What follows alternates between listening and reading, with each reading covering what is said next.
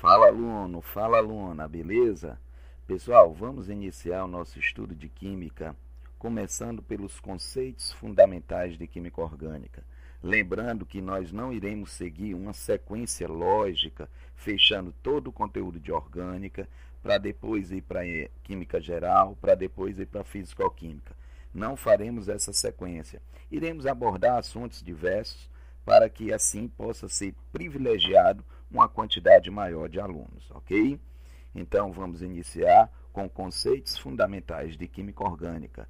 Bons estudos. Vamos nós. Pessoal, inicialmente, quando se fala em química orgânica, dá-se a impressão de que a química é duas, digamos assim.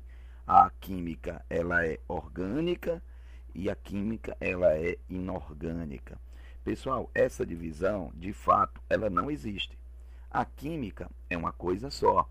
A química é uma ciência natural, portanto, é uma ciência que estuda fenômenos da natureza, que tem como foco o estudo da matéria e suas transformações. O fato de dividirmos a química, muitas vezes, em química orgânica, química geral e físico-química, tem apenas um aspecto didático para facilitar a sua organização, para facilitar o seu estudo. Mas a química é uma ciência só, combinado? Enfim, vamos entender o que estuda essa química orgânica. Pessoal, é importante no início conhecer a evolução da química orgânica. Então vamos começar pelo primeiro cientista que classificou os compostos como sendo orgânicos e inorgânicos. Foi justamente Bergman, em 1777. Ele classificou a química orgânica como sendo a química dos seres vivos. Como assim, professor? Bem simples. Um vegetal, ele cresce, ele se reproduz, ele realiza fotossíntese, porque ele é formado por compostos orgânicos. Já uma pedra, uma rocha, ele não cresce, ele não se reproduz, ele não realiza fotossíntese, porque ele é formado por compostos inorgânicos. Pegou a ideia? Os compostos orgânicos estão presentes nos seres vivos e os compostos inorgânicos estão presentes no reino mineral, ok? Essa ideia ela foi modificada, melhorada em 1807 com Berzelius e a sua teoria da força vital. O que nos diz a teoria da força vital? A teoria do, da força vital nos mostra que é possível classificar ou produzir um composto orgânico a partir de um composto inorgânico, desde que essa transformação aconteça em um organismo vivo. Daí o nome, teoria da força vital. Professor, não entendi. Explique melhor. Muito fácil. Imagina o nosso vegetal ele absorve CO2. CO2 é um composto inorgânico. E dentro desse vegetal ele produz a glicose a partir do CO2, que é um composto orgânico. Então observa, houve a transformação de composto inorgânico em composto orgânico, porque o vegetal é um ser vivo. Então necessita-se da vida para que haja essa transformação. Em 1828, seu aluno, aluno de Berzelius, de nome Wöhler, realizando experimentos para sintetizar sais de prata, fez uma síntese que derrubou a teoria da força vital, que é a chamada síntese da ureia. Então tome nota e não esqueça. A síntese da ureia derrubou a teoria da força vital. O que foi que ele fez, Wöhler? Ele pegou um sal inorgânico, o cianato de amônio, aqueceu em laboratório e produziu a ureia, que era um composto já conhecido como orgânico. Então, observe o que foi que aconteceu. Ocorreu a síntese de composto orgânico a partir de composto inorgânico dentro de um laboratório. Então, não necessitava mais da vida para que houvesse essa transformação. Logo, nesse momento, cai a teoria da força vital e nós chegamos ao conceito atual de química orgânica. Mas aí eu vou dar um parêntese. Eu tenho falado muito em compostos orgânicos e inorgânicos. O que diferencia um do outro? São suas características, são suas propriedades. Por exemplo, um composto orgânico geralmente é formado por ligações covalentes. Um composto inorgânico já é formado por todas as ligações iônica, covalente e metálica. Vamos outra diferença. Os compostos orgânicos geralmente apresentam baixo ponto de fusão e baixo ponto de ebulição. Já os compostos inorgânicos geralmente apresentam alto ponto de fusão e alto ponto de ebulição. Ok? Continuando com o nosso histórico, em 1858, Kekulé definiu o conceito atual de química orgânica, o que nós trabalhamos atualmente com química orgânica. O que é química orgânica? Química orgânica é a parte da química que estuda os compostos formados pelo elemento carbono. Então a gente tem que entender que toda molécula orgânica tem carbono, mas nem toda molécula que tem carbono ela é orgânica. Entendeu aí a troca de palavras? Vamos de novo. Toda molécula orgânica tem carbono, mas nem toda molécula que tem carbono é orgânica. Essas moléculas que têm carbono e não são orgânicas são chamadas de compostos de transição. O nome transição se dá porque potencialmente ele poderia ser transformado em composto orgânico. Quem são eles? Falar uns que aparecem com frequência. O carbonato de cálcio, CaCO3, tem carbono, mas é de transição. Suas propriedades se aproximam mais de compostos inorgânicos. O bicarbonato de sódio, NaHCO3, tem carbono, é de transição devido às suas características se aproximarem mais de composto inorgânico. E o CO2, o dióxido de carbono, ele tem carbono, mas é inorgânico. Ok, pessoal? Entre outras moléculas, o HCN, por exemplo, mas essas três elas são bem cobradas em prova. CaCO3, CO2 e NaHCO3. Tranquilo? Bom, um, um, detalhe interessante. Por que é que Kekulé chegou a essa conclusão de que a química orgânica é a química do carbono? Ele analisando experimentos de Lavoisier de combustão, ele percebeu que nos escritos de Lavoisier, quando ele queimava, quando ele fazia a combustão de composto orgânico, era sempre liberado CO2. Ora, CO2 contém carbono.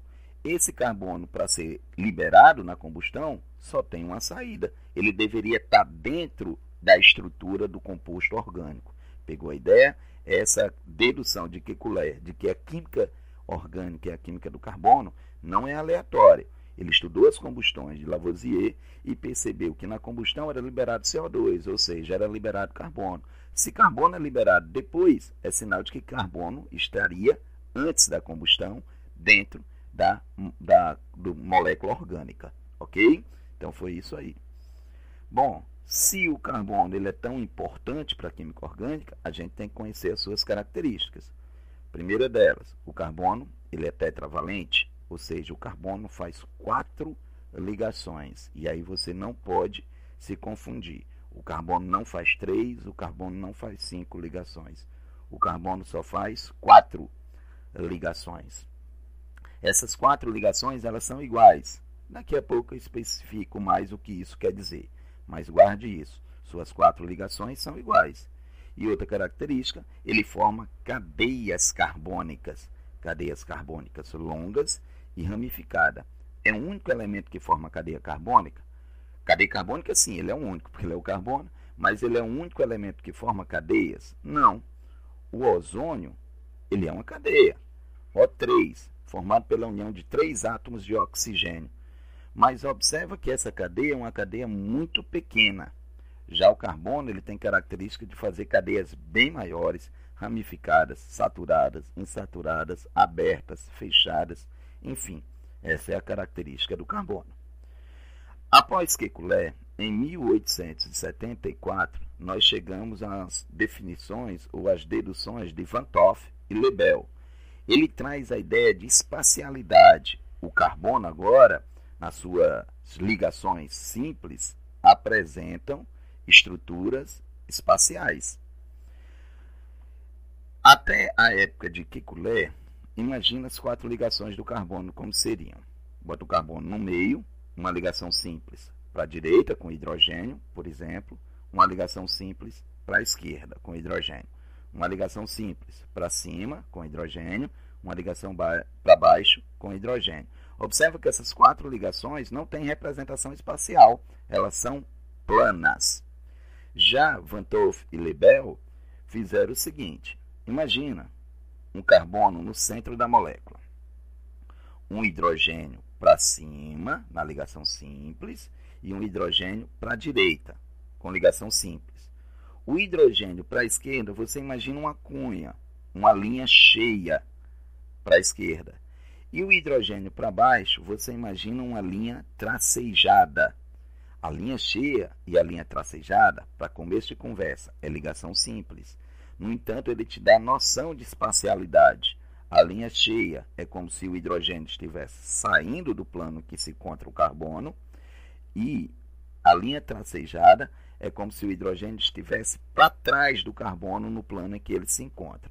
Então, em linha cheia, o grupo está para frente do carbono, e linha tracejada, o grupo está para trás do carbono. Beleza? Lembra que eu disse para você que o carbono apresenta quatro ligações iguais? Então imagina a seguinte molécula. Imagina o carbono no centro da molécula.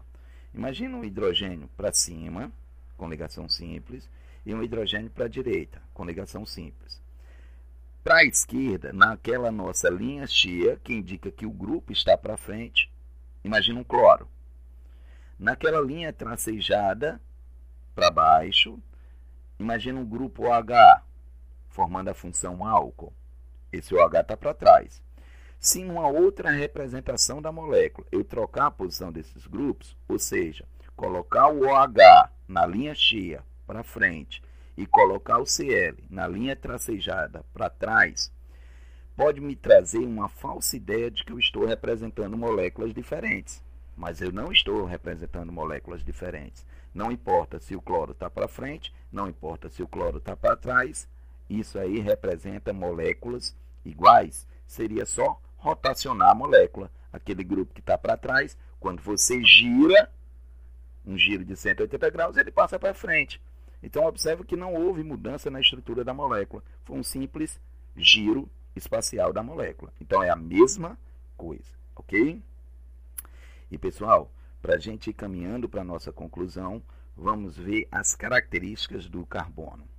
O carbono ele pode realizar quatro ligações simples, uma para cima, uma para baixo, uma para a direita, uma para a esquerda. O carbono, realizando essas quatro ligações simples, ele está dentro de uma geometria chamada de tetraédrica. Então não esquece que isso é muito importante. O carbono com ligações simples, ele é geometria molecular tetraédrica. O ângulo entre as ligações é de 109 graus e 28 minutos. A hibridação desse carbono, que seria a mistura de orbitais no momento da formação da ligação, é sp3 e suas ligações elas seriam sigmas. Lembrando que a gente pode classificar as ligações como sendo sigmas e pi. Se tu tens ligação simples, tu tens ligação sigma. Não esquece disso. Beleza? Então vamos de novo. Isso é muito importante. O carbono com ligação simples, ele tem geometria tetraédrica, ângulo de ligação 109 graus e 28 minutos, hibridação SP3 e quatro ligações sigmas. Quatro. Porque são ligações simples. A outra situação em que o carbono pode se encontrar é com a dupla ligação. Você tem um carbono, uma dupla ligação para cima, por exemplo, uma ligação simples para a esquerda e uma ligação simples para a direita. Você tem esse carbono numa geometria trigonal plana o ângulo de ligação é 120 graus. A sua hibridação é SP2. Na ligação dupla, tu tem uma sigma e uma pi. Não importa a ordem. Então não esquece. Na dupla, uma sigma e outra pi. A ligação simples para a esquerda é sigma. A ligação simples para a direita é sigma. Então, o carbono com uma dupla ligação vai ter três ligações sigmas e uma pi. Geometria trigonal plana. E para finalizar, o carbono com duas duplas ligações, ou ainda uma ligação tripla para a direita e uma ligação simples para a esquerda, contanto que totalize quatro ligações. Bom, na ligação dupla, tu sabe, uma é sigma, a outra é pi. A outra ligação dupla da direita, uma é sigma, a outra é pi. Já o carbono com a tripla ligação, uma vai ser sigma e duas serão π. Então, o carbono na tripla, um é sigma, duas são π. E o da esquerda, a ligação da esquerda, como é simples, ela é sigma. Então, o que é que nós teremos? Nós teremos na estrutura carbono com duas duplas, ou carbono com uma tripla e uma simples, nós teremos duas ligações sigmas e duas ligações π. A sua geometria ela é linear o ângulo de ligação é de 180 graus. Ok, pessoal? E para te dar, trazer a noção de espacialidade, a geometria tetraédrica ela é a única que é espacial do carbono. A trigonal plana, como o próprio nome diz, ela é planar. E a estrutura linear, ela também é planar. Para finalizar, pessoal, eu quero te passar aí uma informação que às vezes a gente não não, não se toca, não entende o porquê. Imagina a seguinte situação: carbono ligado com carbono através de uma ligação quádrupla. Quatro ligações. Teoricamente estaria correto, mas isso não existe. Sabe o porquê? Eu vou te dizer. Imagina a ligação sigma e pi. A ligação sigma vai ser aquela ligação que liga. A ligação π vai ser aquela ligação que aproxima. Bom, professor, agora ficou confuso. As duas ligações não ligam? Sim, mas a ligação sigma é a que liga os átomos quando eles estavam isolados. Então é a primeira a ser formada, é a que efetivamente liga. A ligação π vai só aproximar esses átomos que já estão ligados. Então a ligação π ela encurta o comprimento de ligação, ela aproxima os átomos. Então imagina a situação da ligação quádrupla entre carbono e carbono. Vê se tu pegou a ideia. Se a ligação ela é quádrupla, uma é sigma e três deveriam ser π. Ora, então você teria três ligações π aproximando demais os átomos de carbono. O átomo de carbono, como qualquer átomo, tem um núcleo que é positivo o outro átomo de carbono também tem um núcleo que é positivo. Ora, o que é que ocorre quando a gente aproxima demais cargas de mesmo sinal? Exatamente, repulsão. Por isso que a ligação quádrupla não existe. Ok, pessoal? Espero que tenham gostado. Esse é apenas o início. Bons estudos, sucesso, conte sempre comigo. Tchau!